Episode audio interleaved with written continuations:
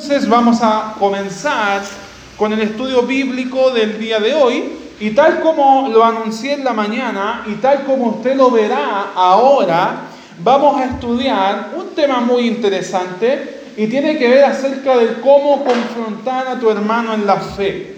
¿Cómo podemos confrontar a aquel hermano que quizás de una u otra forma me ha dañado? ¿Cómo poder confrontar a aquel hermano que quizás de una u otra forma ha pecado en contra mía.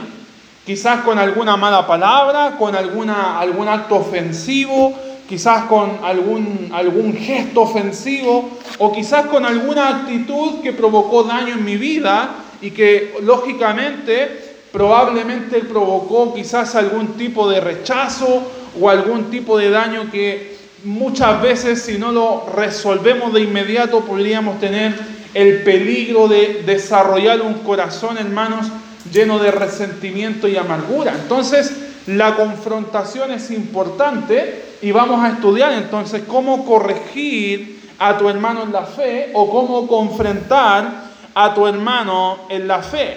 Quiero ser honesto y la verdad es que este estudio viene de una lectura que realicé del libro La vida en la casa del Padre. La vida en la casa del Padre. Si te interesa, puedes ahondar en ese libro que seguro será de muchísima bendición.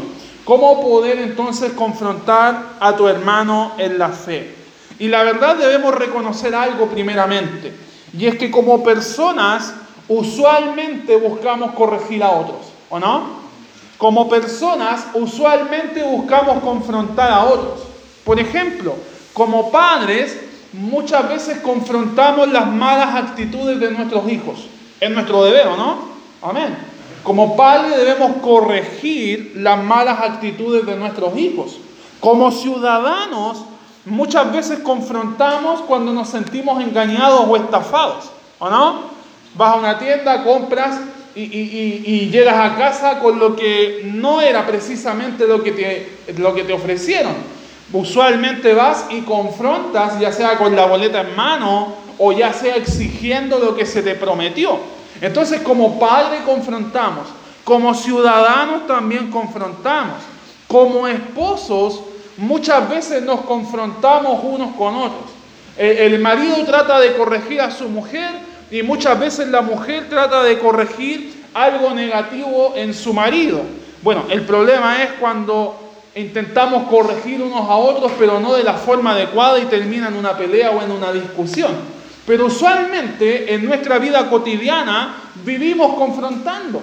Hijos, familia, eh, entorno social, matrimonio, estamos acostumbrados a confrontar a otras personas. Pero surge una pregunta. ¿Es bíblico confrontar a un hermano en la fe?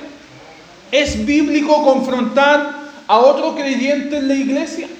¿Es bíblico llamar la atención así como lo hago con mi hijo, hacerlo con otra persona? ¿Qué tan bíblico hay con eso? y, por qué te pregunto esto? Porque también podríamos decirnos, no, eso es tarea del pastor. Podríamos decir, no, eso le corresponde al pastor. La pregunta es, ¿es una tarea delegada solo al pastor? ¿Qué dice la Biblia en torno a eso? Muchas veces no confrontamos a nadie porque pensamos que están bajo la responsabilidad del pastor. Alguien en la iglesia nos ofende con alguna actitud y a quién recurrimos usualmente de forma inmediata? Al pastor. El pastor debe corregir eso. El pastor debe poner a cuentas a ese mal hermano. El pastor debe hacer esto y lo otro.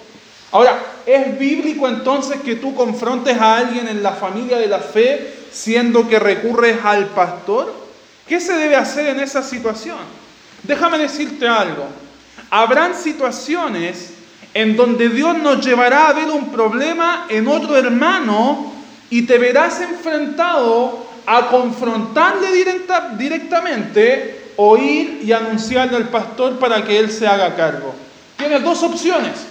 Dios te pondrá en una situación donde un hermano pecará contra ti o verás algo negativo y las dos opciones, vas directamente a él a corregir la situación o vas a los pies del pastor a decirle tu disgusto y que el pastor se, se haga cargo de todo lo que suceda. Pero sabes que quiero decirte algo. La Biblia, no el pastor, la Biblia te permite confrontar y corregir, pero aquí viene la letra chica, con una actitud bíblica. La, bíblica, la Biblia te permite corregir, pero con una correcta actitud. Y esa correcta actitud debe ser guiada por bases bíblicas, guiada por lo que la palabra de Dios, de Dios enseña respecto a cómo confrontar a otros. Si no confrontas de forma bíblica, correrás el riesgo de que el problema aumente en lugar de resolverlo. Todos podemos confrontar, pero si no lo haces con la letra chica de utilizar la Biblia en tu vida principalmente para poder corregir algo en otro, podrás tener una grave consecuencia. Y la grave consecuencia es que en, en, lugar de ir y solucionar el problema, el problema se verá aumentado y puede ser peor de cómo llegaste. Entonces, ¿qué debemos tener en mente? Si podemos confrontar, sí podemos corregir, sí podemos llamar la atención a otro o reprochar algo malo en otro, pero con una actitud correcta, y esa actitud correcta debe ser la Biblia. Hermanos, si vas dispuesto a confrontar a alguien motivado por rencor o por resentimiento, entonces no debes hacerlo. Si estás dispuesto a ir y decirle en la cara a alguien lo mal que te hizo o el pecado que hizo, independiente si sea a ti o no, pero si vas con un corazón de, de, rencor o de ira por producto de lo que viste, te recomiendo que no lo hagas, porque probablemente estallará una guerra en esa conversación. Debes tener mucho cuidado. Puedes esperar que la llama se apague o puedes hablar con el pastor. En esa situación te recomiendo que hables con el pastor.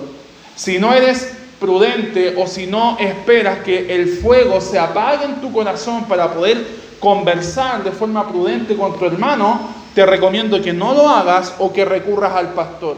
Pero sí puedes corregir a un hermano, sí puedes confrontar a un hermano. Quiero decirte algo, Dios nos ha dado un gran tesoro de instrucciones en su palabra acerca de cómo tratar este asunto.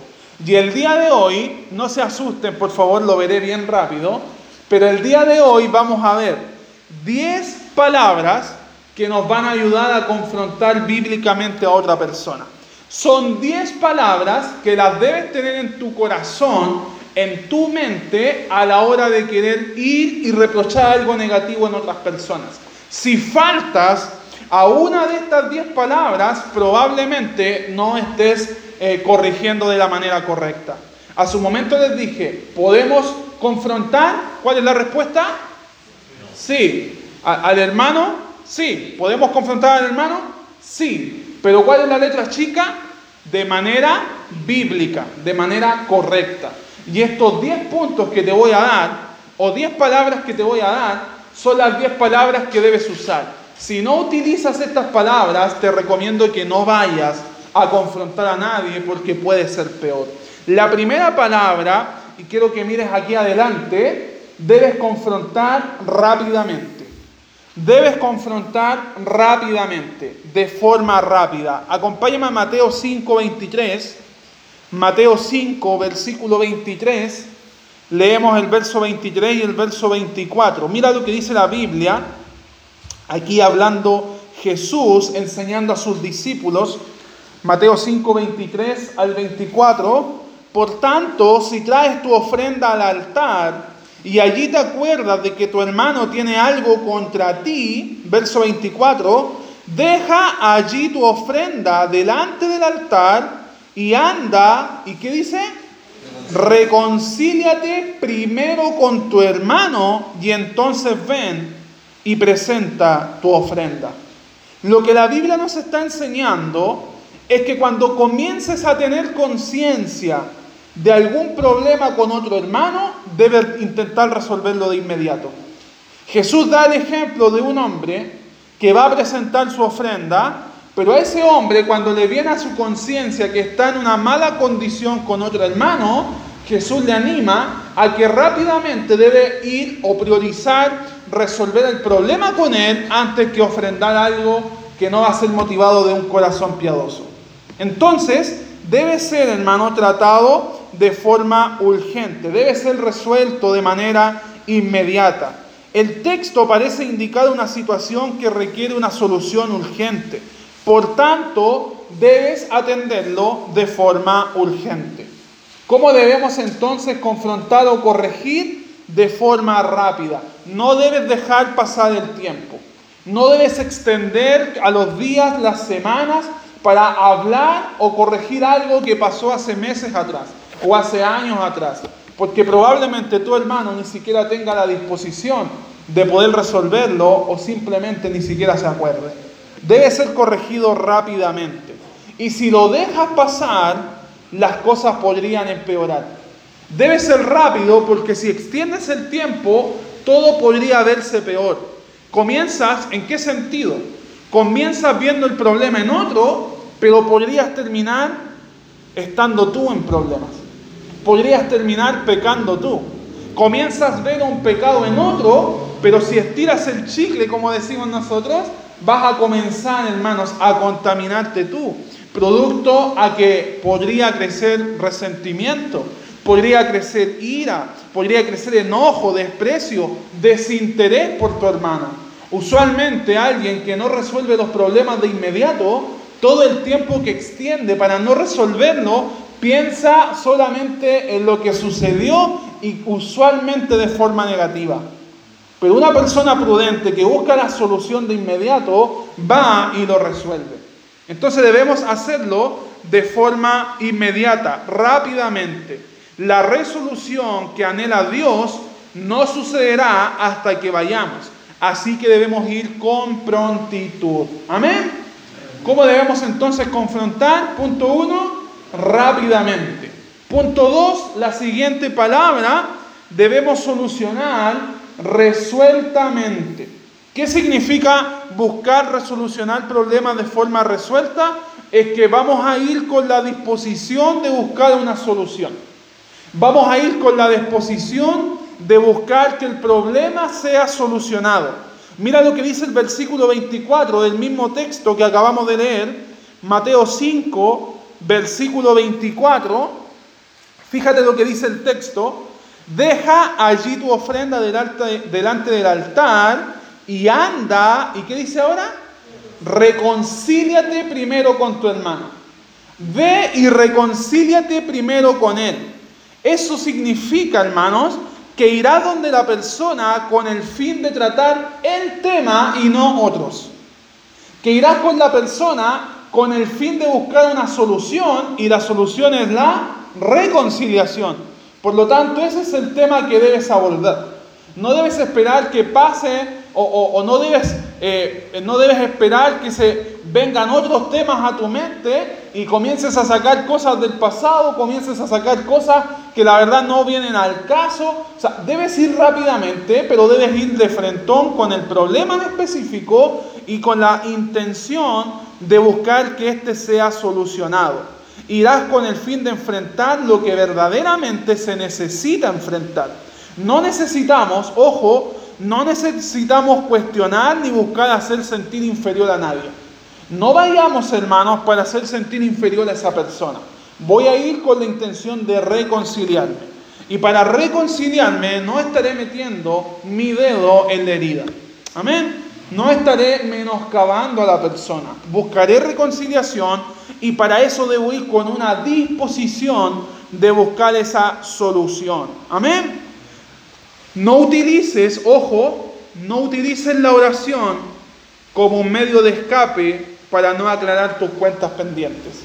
¿Cuánto hemos escuchado? Este hermano hizo esto y lo otro, pero yo estoy orando al Señor. Este hermano me falló la otra vez, pero yo le he pedido al Señor que me ayude a perdonar. O yo le he pedido a Dios que Él se retracte de sus errores. ¿Sabes qué?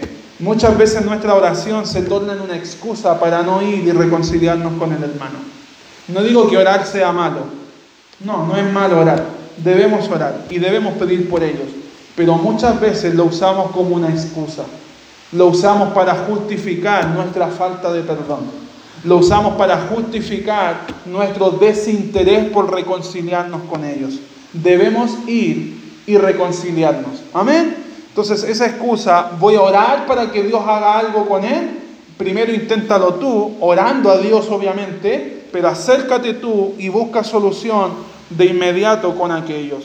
Algunos oran para que Dios les dé la oportunidad de hablar, otros oran para que Dios les cambie, pero yo te animo a que muevas tus pies a que abras tu boca y que vayas con una disposición correcta para que el problema sea solucionado. Amén. Entonces dijimos, punto uno, debes ir rápidamente. Punto dos, resueltamente, con una disposición de resolución, buscando solución.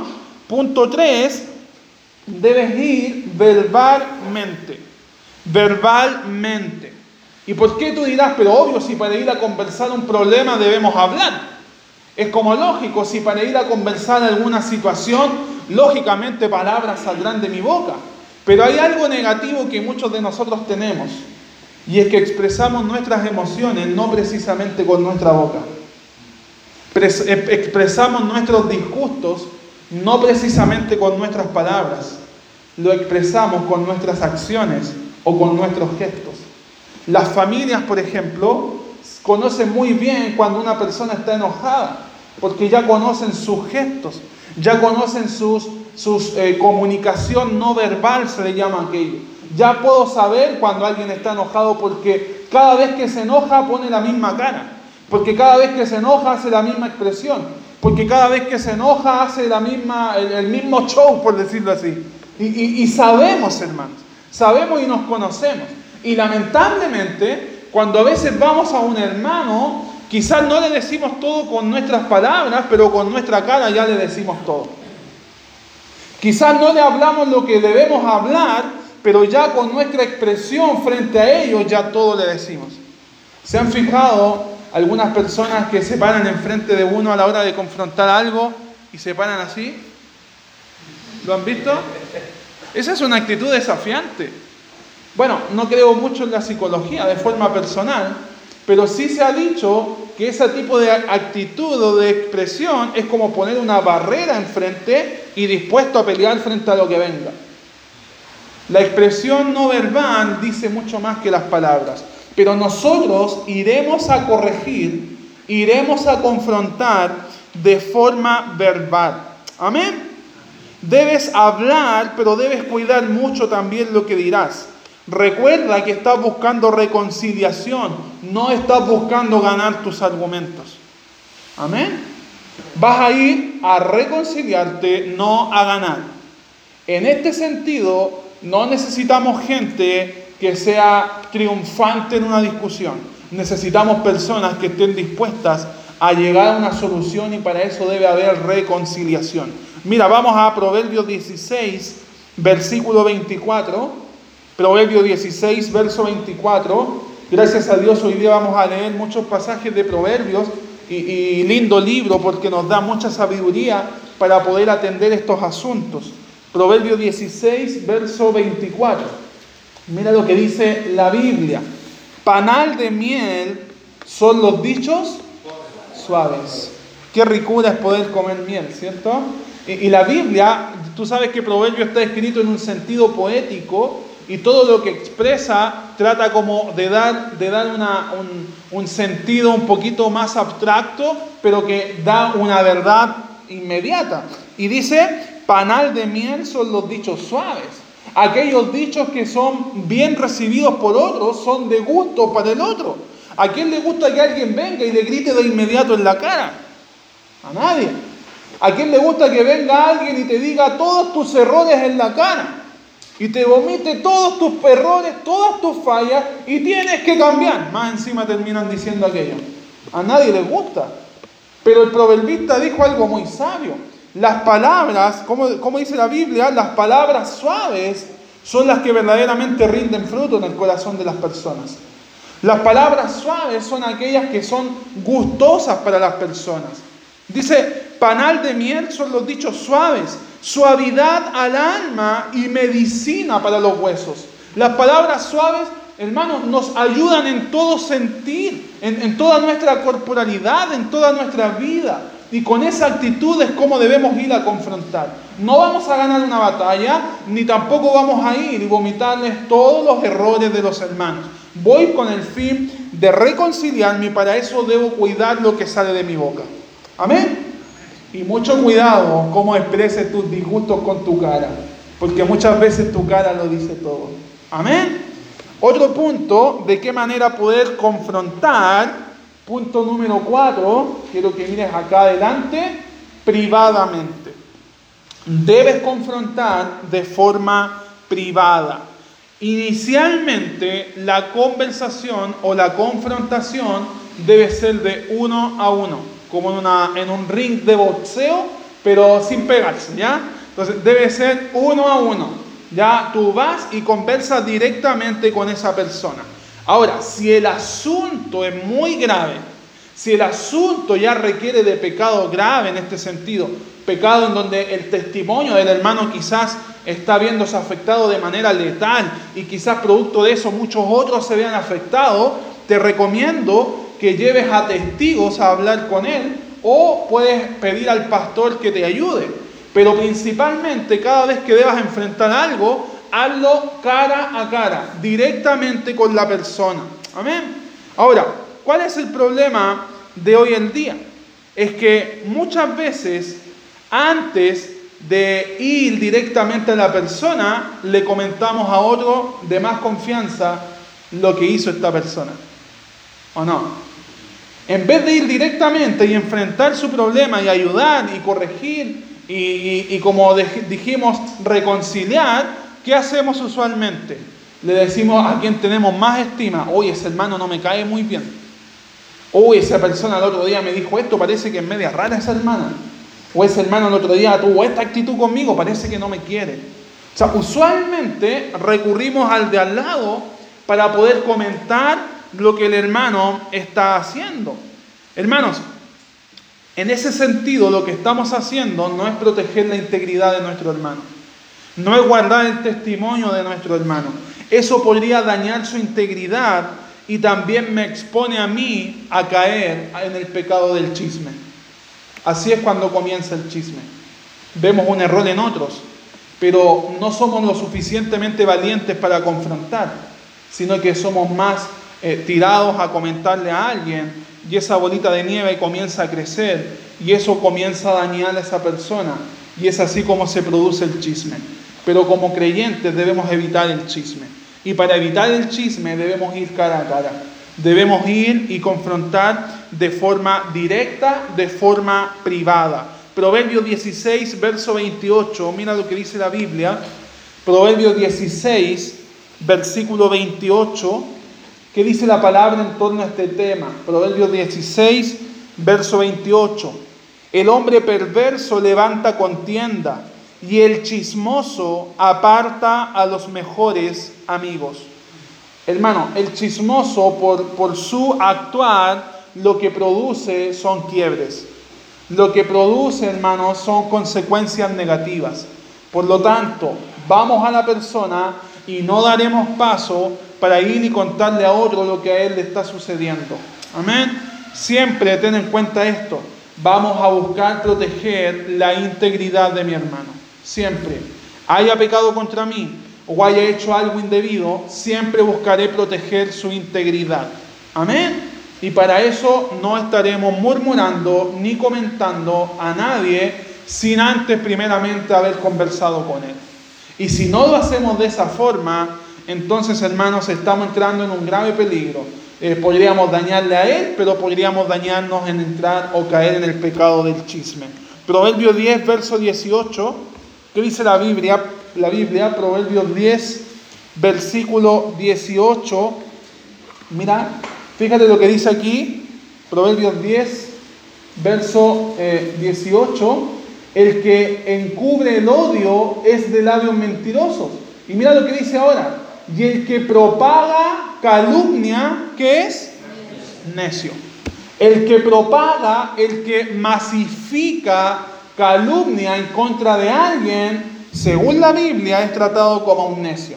¿Y cómo podemos traducir la palabra necio? Tonto.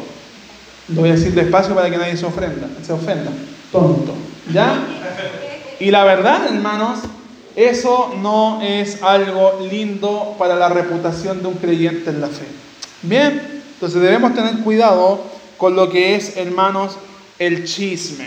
Punto número 5, ¿de qué otra forma debemos confrontar? Punto número 5, sin contienda. Es decir, sin buscar discutir o pelear. Vamos a corregir, pero sin, sin ir con la disposición de pelear. Hermanos, no debemos buscar pelear. Y si realmente tienes ganas de pelear, entonces cierra tu boca y vete lo, lo antes posible de la presencia de ese hermano, porque si no te controlas podrías enfrascarte en un problema. Mira lo que dice Proverbios 20, versículo 3. Proverbios 20, versículo 3, en torno a este tema, cómo es que debemos confrontar sin contienda. Proverbio 20, versículo 3, honra es del hombre dejar la contienda mas todo insensato se envolverá en ella. La Biblia dice que es una honra ante Dios cuando evitas la contienda. Es una honra ante Dios cuando evitas caer en discusiones o en peleas vanas que a la verdad no te sirve de nada.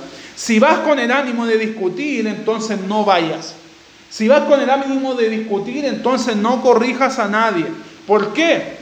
Porque no tendrás derecho a exigir si primeramente no te exiges a ti mismo. Amén. No tendrás derecho a confrontar si primeramente no te confrontas a ti mismo. Porque si no puedes dominar tu propia vida, ¿cómo intentarás ayudar a otro a que la domine? Amén. No debes ir con esa disposición. No puedes esperar del otro si tú no puedes controlar tus propios impulsos. Eso tiene un nombre y se llama hipocresía. Ir a tratar de confrontar a alguien, pero ir yo con una peor actitud. En realidad no espero nada de él, sino estoy siendo un hipócrita porque lo único que quiero es pelear, contender y dejar todo peor a como estaba. Y, y la Biblia enseña que quien busca contienda es descrito como un insensato. Es descrito como una persona que no es sabia. Entonces no buscamos contienda. Imagínate, Qué ilógico sería que un insensato busque corregir a otro insensato. Si nosotros estamos tratando de corregir a una persona insensata, pero vamos con una actitud que caracteriza a un insensato, a un insensato es paradójico que un insensato corrija a otro insensato. Es como, no sé, yo ir a darle consejo a otro gordito cómo bajar de peso. O sea, es como, es como algo ilógico. Era para que se rieran un rato, hermano, ¿ya? Pero es como algo que no, tiene ninguna, ninguna, relevancia. Muy bien. Puedan reírse todo lo que quieran, ya después los voy a confrontar a cada uno. Muy bien. Recuerdo que hace tiempos atrás, cuando estudiaba en la enseñanza básica en la comuna de Renca, en un lugar no tan bonito, cada vez que había un problema entre alumnos, ellos decían, vamos a ir a arreglar cuenta las siete canchas. Y las siete canchas era una especie de canchas que estaban cruzando la escuela. Pero ellos no iban allá a resolver el problema, oye, sabes que yo te quiero ayudar porque la verdad te vi con una actitud mala. Hermanos, se armaban, se armaban círculos de, de todos los que íbamos, lamentablemente fui muchas veces, y, al medio era como ver dos tontitos pegándose uno con otro y cómo se golpeaban a ver quién ganaba. ¿ya? La verdad eso es de necio, eso es de insensato. No buscamos resolver problemas de esa manera. Tú dirás, no, yo nunca peleo, nunca he llegado a los combos con nadie, pero sí puedes pegar un gran combo con las palabras que puedan salir de tu boca. Amén. Entonces debemos ir, hermanos, de forma, como lo acabamos de estudiar, sin buscar contienda. Punto número 6, ¿de qué otra manera confrontamos? Punto número 6, ¿se da cuenta que hemos avanzado rápido? Ya estamos llegando al 10. Debemos confrontar de forma compasiva. Debemos ir compasivamente. Mira lo que dice 2 de Corintios 2, verso 4. Acompáñame a 2 de Corintios 2, versículo 4. Fíjate lo que dice la Biblia, lo que Pablo expresa acerca de sus hermanos que estaban en pecado. Y mira lo que dice Pablo, porque por la mucha tribulación y angustia del corazón les escribí con muchas lágrimas. Estaba totalmente triste porque sus hermanos estaban pecando, no para que fueseis constristados. Pablo está diciendo, les escribí cartas de amonestación, les escribí cartas que van a confrontar sus vidas, pero no se las escribí para que estuviesen tristes. No se las escribí para que se sientan mal, por el contrario, sino para que supieseis cuán grande es el amor que tengo, o el amor que os tengo. Pablo dice, les estoy escribiendo cartas confrontacionales que les exponen sus pecados, que les dicen en qué está mal y qué deben corregir, pero no lo estoy haciendo para dañar tu integridad o para hacerte sentir mal. Lo estoy haciendo porque te amo. Lo estoy haciendo porque les considero. Y esa debe ser nuestra actitud. Debemos ser compasivos. Le vamos a corregir y lo vamos a confrontar. No para desahogar toda mi ira, sino para buscar ayudarle. Porque debo amarle.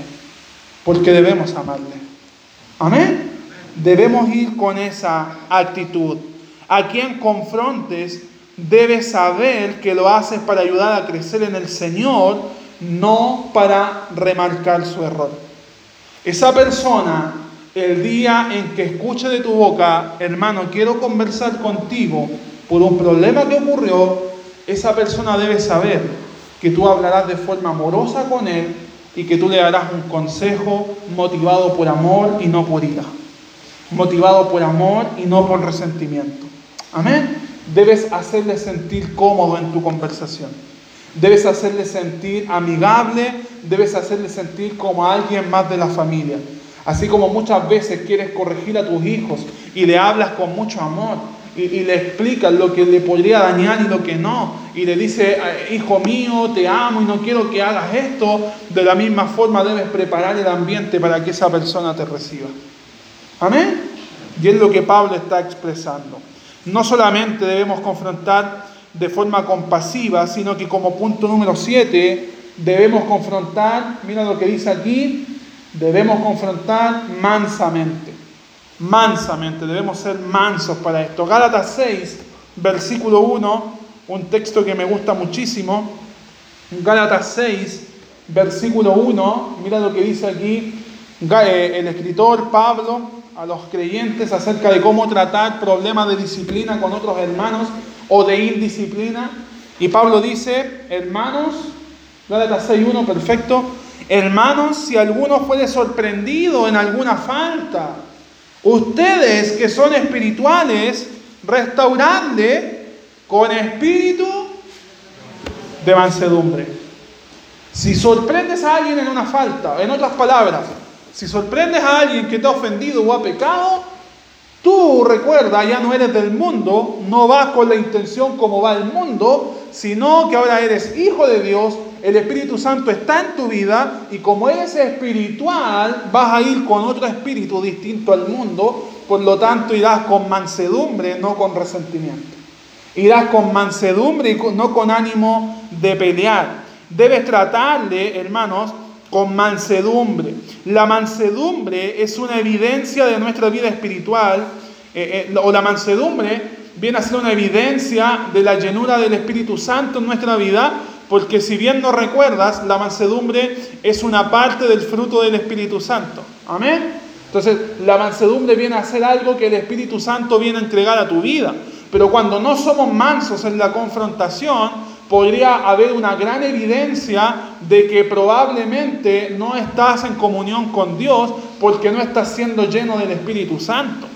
La mansedumbre es la evidencia de la obra del Espíritu Santo obrando en tu vida porque es el fruto que Él otorga en tu vida. Amén.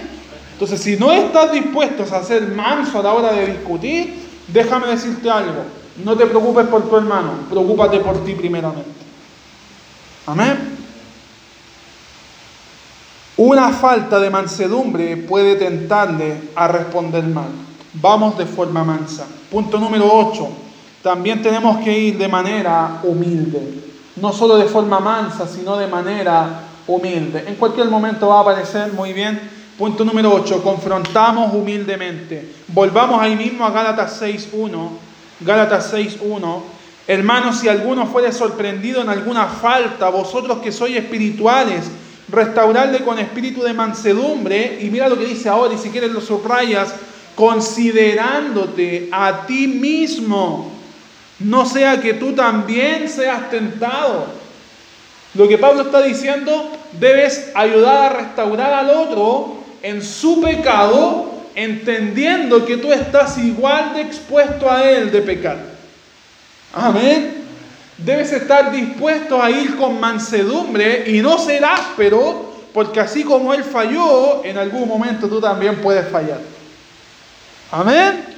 Debes considerarte a ti mismo, no sea que tú pases por lo mismo o quizás por algo peor. Y en ese sentido debemos ser humildes.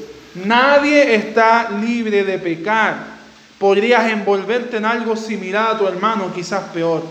Hermano, mira, mientras meditaba en esto, escribí lo siguiente. La humildad te llevará a tratar de una manera correcta a otros cuando ellos necesiten de ti, pero también te llevará a que otros te traten de una manera correcta cuando tú necesites de ellos. Qué hermoso es poder estar en compañía de humildes. A los arrogantes nadie los quiere. A los arrogantes los queremos de lejos, pero a los humildes queremos pasar tiempo con ellos. A los humildes estamos dispuestos a estar en compañerismo con ellos aún en sus faltas. Amén. Y si somos humildes, estaremos ahí para apoyar a un hermano cuando él me necesite, pero también estaré consciente de que habrán otros que estarán esperándome cuando yo necesite. La humildad es importante. Hermanos, ten cuidado con el orgullo. Ten cuidado con la vanagloria, ten cuidado con la arrogancia, porque es un gran arma, arma que está usando Satanás para dividir a las personas. Ten mucho cuidado, cuidado con las artimañas del diablo. Punto número 9, otra forma de corregir. El tiempo me está pillando. Punto 9, de forma cuidadosa. Debemos ser muy cuidadosos. Toda confrontación requiere de uso de palabras, pero las palabras pueden sanar o pueden destruir. Ojo, las palabras pueden edificar o pueden matar a una persona. En la mañana meditábamos en aquel hombre a quien le taparon la boca, aquel que predicaba de Cristo, y los discípulos le dijeron, cállate, no prediquen más. Probablemente ese hombre terminó destruido en esa hora, porque las palabras dadas por los discípulos le destruyeron. Hermano, si entras a conversar con palabras ofensivas o poco cuidadosas, podrías terminar hiriendo a una persona. Algunos podrán decir, yo soy directo para decir las cosas y yo soy así. ¿Han escuchado, no? No, es que yo soy muy directo, es mi carácter. No, no puedo, la gente me conoce, mi entorno me conoce. Yo soy directo, soy de frentón, soy de una. Pero eso no es una excusa para ofender a nadie. ¡Wow! Podemos ser muy directos y tener un muy gran carácter y, mucha personalidad frente a otros, pero no te excusa de ofender a nadie ni de herir a nadie, porque el día en que lo hagas estás pecando contra Dios y contra tu hermano. Amén. Y en ese sentido, ten cuidado con tu carácter, porque lo que para ti puede ser una cualidad, no que yo soy muy directo, otros son calladitos, son mansitos, son pavitos, no hablan, pero yo tengo una buena personalidad. Ojo, lo que puede ser una gran cualidad para ti podría ser algo que te lleve a pecar. Y en ese sentido tenemos que tener mucho, mucho ojo. Proverbios 12, verso 18. Proverbios 12, versículo 18. Mira lo que dice la Biblia. Quiero ver los últimos dos versículos. Proverbios 12, verso 18. Y luego nos vamos a Proverbios 29. Proverbios 12, 18. Hay hombres cuyas palabras son como golpes de espada mas la lengua de los sabios es medicina. Hay hombres que utilizan sus palabras para herir, para golpear, para matar a otras personas, pero los sabios utilizan sus palabras para edificar, como aquella medicina que te levanta en tu enfermedad. Amén. Mira lo que dice Proverbios 29, 20. Proverbios 29, 20. Y este texto me pareció genial algo que me llamó mucho la atención, Proverbios 29, verso 20, y espero que sea el mismo, ya, ya que usualmente tiendo... Mira lo que dice, ¿has visto hombre ligero en sus palabras? ¿Sabes lo que significa esa pregunta? Hombres o personas que lo dice todo. Hombres o personas que no miden lo que hablan. ¿Han estado con ese tipo de personas? Que hablan, hablan, hablan y aunque te llegan, te ofendan y hagan lo que hagan, no importa su carácter y todo lo dicen. Pero mira lo que dice la Biblia. ¿Has visto hombre ligero en sus palabras? Más esperanza hay del necio que de él. ¡Wow! O sea, ni siquiera es comparado con un necio. Es mirado peor que un necio. Y debemos en ese sentido cuidar nuestra palabra, poner freno a nuestra lengua, poder refrenar aquellas palabras que puedan herir. Y por último punto, hermanos, ¿de qué manera debemos confrontar? Intercesoriamente, de manera intercesoria. Punto número 10, confrontamos de forma intercesoria. Eso quiere decir que vamos a pedir a Dios que sea Él quien solucione el conflicto. Antes de ir a conversar, cuando ya te dispones a ir a confrontar y conversar, recuerda primeramente recurrir a Dios para que Él esté en esa situación, para que Él esté en medio de la solución. Debes estar orando por tu hermano, debes acompañar, hermanos, en la confrontación con oración para que Dios sea quien dirija. ¿Y qué es lo que debes pedir que Dios dirija? Debes pedir que dirija la vida de tu hermano, debes pedir que dirija la conversación en sí y debes pedir que dirija tu vida para que no falles con ninguno de los otros puntos que acabamos de ver. Amén. Amén. ¿Debemos confrontar? Sí. ¿Podemos confrontar? Sí. Pero si faltas a estos puntos, te recomiendo, trabaja primeramente en tu vida. Pide ayuda. Crece en la fe, crece en palabra, crece en el conocimiento del Señor y luego ve y edifica a tu hermano. Si no te has dado cuenta, el resumen de todo es este. Confrontar es edificar. No es pelear, no es discutir, no es dejar mal ni herido a nadie. Buscamos edificación, restauración, reconciliación y al final de todo, amarle. en mi hermano. Amén. Oramos. Padre, te damos gracias, Señor nuestro, por este mensaje. Gracias te damos, buen Dios, por esta oportunidad que tenemos acerca de cómo podemos dirigir nuestra vida en torno a las vidas de otros cuando se presenten dificultades. Señor, reconozco que en medio de todas las personas que estamos aquí, habrán situaciones que nos llevarán a tener roces, habrán situaciones que nos llevarán a tener discrepancias. Sabemos, Señor, que donde hay un mayor grupo de personas, también hay un mayor grupo de diferencias de opiniones, habrá un mayor grupo de diferencias de carácter y también habrá, Señor, oportunidades para poder confrontar. Y en ese sentido, no te queremos pedir, Señor, que evites quizás los problemas, porque surgirán. Por algo tu palabra nos enseña acerca de cómo confrontar, sino más bien te queremos pedir que seas moldeando nuestro corazón a tal punto que, cada uno de estos consejos que vimos el día de hoy sean considerados para poder ir y confrontar de la forma más bíblica posible a nuestro hermano. Podemos decir y podemos ver claramente que la confrontación no está dirigida en mi persona y en desahogar mi disgusto, sino que está dirigida en la otra persona, en cómo poder ayudar, cómo poder amar, cómo poder contribuir en mejorar su vida espiritual. Y ese tipo de personas te pedimos, Señor, que nos hagas. Te pedimos que nuestros corazones sean eh, totalmente cambiados si estamos fallando en algún punto. Te pedimos que nuestra mente sea renovada en esta hora. Si hemos pensado por toda una vida que debemos vengarnos o desquitarnos, eso no es de Dios. Eso no es el sentir de Cristo. Si fuera la venganza tu sentir, Cristo no habría ido a la cruz a morir por mí, porque vaya que merecíamos aquel castigo. Padre, te damos gracias, porque en cada una de estas cualidades vemos a Cristo presente. Porque en cada una de estas palabras vemos a nuestro Maestro, a nuestro Señor y Salvador, actuando en las vidas de otros. Y en esta hora nuestra mayor motivación es ser cada vez más como Él.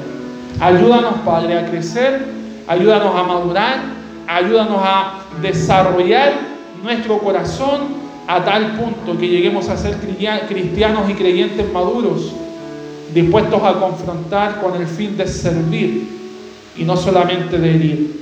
Te damos gracias, Padre, y te pedimos que tu Santo Espíritu siga trabajando con esta palabra en nuestros corazones y podamos considerarla como palabra valiosa, valiosa porque trata de otros, porque trata de mis hermanos. Padre, te agradecemos, declaramos que tú eres rey sobre nuestras vidas y es así como queremos vivir bajo tu señorío, en el nombre poderoso de Cristo Jesús. Amén.